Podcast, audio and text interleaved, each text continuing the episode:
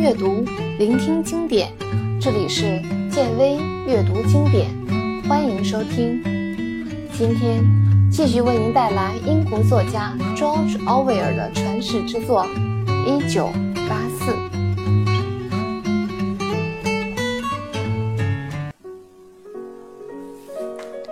在这样的放任自流下，无产者逐渐恢复了以前的天性，过上了以前的生活。在他们眼中，资本主义也好，什么主义也好，都无所谓。自己的生活还是那样，和先民们没有什么本质区别。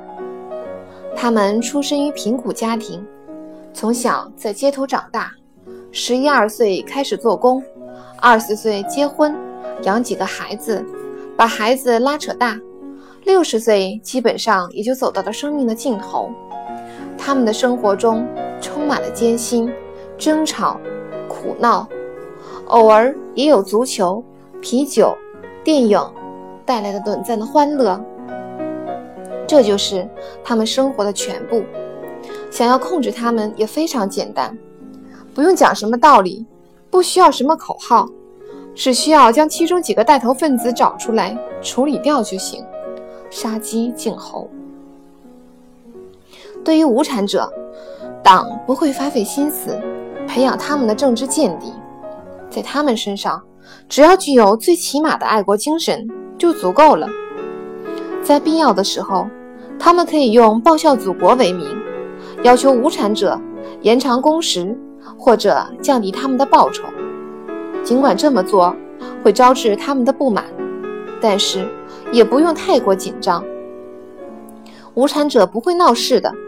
在他们眼里，只要眼前利益，只关心自己手头的所得。在大多数无产者家中，没有电子屏幕，也很少有警察登门。伦敦的无产者犯罪率很高，比如盗窃、抢劫、诈骗、贩毒、卖淫一类的事情随处可见。案件只要发生在无产者内部，党从不干涉。在两性方面，无产者也相当自由，他们可以乱搞，可以随便离婚。此外，如果无产者愿意，他们可以有宗教信仰。正如党的那句宣言：“人民和动物可以放任自流。”身上静脉曲张溃疡的地方又痒了起来，温斯顿忍不住用手挠了起来，抱怨了这么多，可。以往的革命是什么样子，他也没见过。在他抽屉中放有一本儿童历史教科书，是从帕森斯太太那里借来的。他翻开书，在日记本上摘录以下内容：在革命以前，伦敦是一个充满罪恶的城市。当时的伦敦人民都非常可怜，食不果腹，衣不遮体，许多人都没有房子。只能露宿街头，很多比你们年幼的孩子迫于生计都做了童工，每天需要工作十几个小时。若是不合老板的心意，还经常会挨打。他们吃的食物很差也很少，仅仅够维持性命。那些剥夺他们的人就是资本家，这些人住着豪宅，用着仆人，整天无所事事。享有别人的劳动成果，全是社会的寄生虫。他们长得肥胖而又丑陋，就跟下面漫画里的人物一样。他们还身着长长的黑色礼服，头戴高高的礼帽，这身打扮是资本家的典型装扮。没人有权利装成这样。他们占有了世上的一切资源，还拥有田地和工厂。人们为了存活。不得不去给他们打工，做他们的奴隶。在他们那里，资本家享有特权，可以随意处置他们，甚至送他们入狱。在当时，最大的资本家是国王。此外，那些主教、法官和市长也是穷凶极恶的大资本家。后面的内容，温斯顿没有看下去。他知道，接下来该揭露主教、法官。和市长的特权和罪行了。不过，在这些特权里，其中有一项在儿童读物里不会被提及，那就是出夜权。如果资本家愿意，他可以跟任何一个为他打工的女人睡觉。但是，这些有几分真实？这些话全都可靠吗？现在的生活水平确实比革命前要好，不过那些说辞总是不能令人心悦诚服。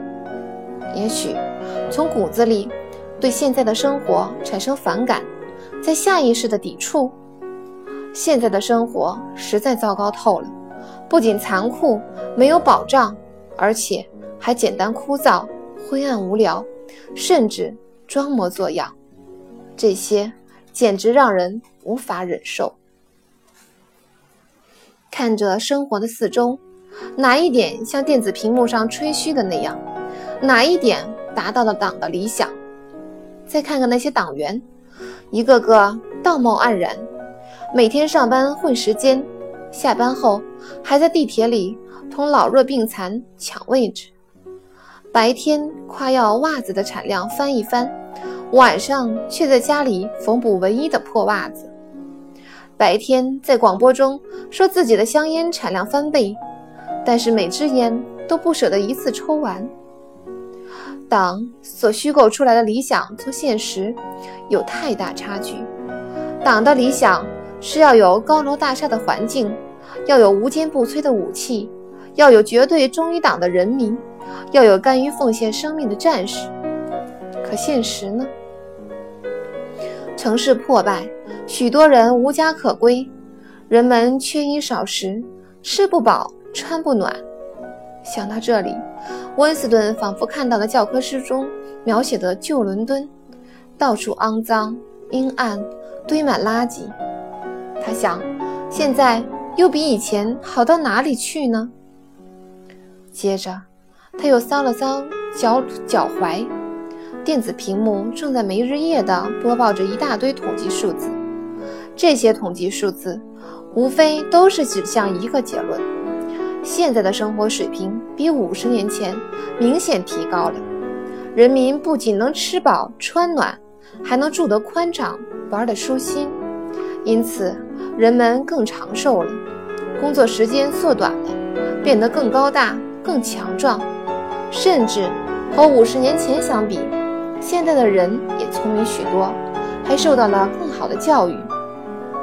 这些说法，不论是对是错，人们都无法去证明。比方说，执政党声称，现在百分之四十的成年无产者都认识字，而革命之前。这个数字只有百分之十五，现在的婴儿死亡率只有千分之一百六十，而革命之前高达千分之三百，如此等等。这样看上去是包含了两个未知数的简单等式，但是谁知道事情的真相到底怎样？也许那些出现在历史书里的话，压根儿是不真实的。也许根本没有出业权一类的法律条文，也没有过像资本家那样的阶级，甚至连高礼帽那样的服饰都是虚构的。现在一切都成了谜团，那些曾经出现过的历史全都被清洗掉了，就连这种清洗行为也被人们遗忘了。谎言变成了真理，在他的一生中。只掌握了一次确凿的证据，证明伪造之事确有其事。这件事大概发生在一九七三年，那时候他和凯瑟琳正在闹分居。但是真正说起来，恐怕要追溯到更早的七八年前。当时他见到这个证据时愣住了，把它拿在手里半分钟没缓过神。那是在六十年代中期。即大清洗时期，那段时间，几乎所有的革命元老都没有免于幸难。除了老大哥以外，谁也没能活过1970年。他们以叛徒和反革命分子的罪名被揭发了出来。多数人在接受了一场声势浩大的公开审判之后，被处决了。当然，再严厉的清洗也会有漏网之鱼。格尔斯坦因就是其中的一个幸运儿，他最终逃脱了那场大劫难，藏匿到了一个谁也不知道的地方。同样幸运的还有琼斯、阿伦森和卢瑟福。一九六五年，这三个人被逮捕，他们是最后一批幸存者，他们整整藏匿了两年，后来又突然出现了。并对自己的罪行供认不讳，承认自己串通敌人欧亚国，承认盗用公款，甚至还承认在革命之前就准备推翻老大哥。另外，还故意破坏革命行动，导致几十万人白白丧命。他们招认以后得到了特特赦，不仅党籍恢复了，而且还担任了职务。当然，这些都是虚职。听起来冠冕堂皇。除此之外，他们每个人都写了一篇篇幅很长的检讨书，检讨堕落的原因，还保证一定会改过自新。最后，这些检讨被一字不漏地刊登在《泰晤士报》上。获释之后，在栗树咖啡厅，温斯顿见到了琼斯、阿伦森和卢瑟福。时至今日，温斯顿的当时的情形还记忆犹新。他虽然好奇，却不敢正眼看他们，只是用眼睛的余光瞥他们几眼。他们年纪很大，堪称过去世界的遗留物，因为他们是从建党初期存活至今的最后一批重要人物。在他们身上，让人隐隐约约的还感觉到一些地下斗争和内战时期特有的气息。这么长时间过去了，虽然他已经记不清具体的日期和事实，但是在温斯顿的记忆里，他是先听说这些人的名字，之后才知道老大哥的。不过在那时，一提到他们的名字，就代表着敌人、不法分子，让人不由得想敬而远之。他们已经被思想警警察盯上了，绝对活不过一两年。那些思想警察手段极其独特，只要落在他们手里的人，无一生还。他们即使能多活几天，也只不过是在苟延残喘，一只脚已经踏进了坟墓。在栗树咖啡厅，人们都刻意的远离他们三个，聪明人是不会在他们附近出现的。因此，他们三个孤独的坐着，他们点了丁香味的杜松子酒。这种酒是这里的招牌饮品。其中，卢瑟福的容貌最特别，到现在温斯顿还记得他的样子。他块头很大，头发油腻腻的，脸上布满了褶子。从他的体型看，他年轻的时候一定是个魁梧的壮汉，经历了许多年的风吹雨打，渐渐的松垮了。一看到他，让人不由得联想起。被洪水冲击的大堤，随时都可能决口，轰然倒塌。卢瑟福是一个漫画家，富有特色的漫画作品让他声名鹊起。他的漫画在革命时期前以及革命中都很受欢迎，一针见血的讽刺风格曾经一度成为舆论的主体导向。就是现在，《泰晤士报》上也会出现他的作品，不过已经是零星点点了。他的作品也总是在炒剩饭，风格是对早期的刻意模仿，显得了无生趣。里面的话题永远是一成不变的：饥饿的儿童、街头的打斗、戴高礼帽的资本家。他似乎在不停的努力，想要重振旗鼓，可是。已经回天乏术。午后三点，通常是让一个人觉得寂寥的时间。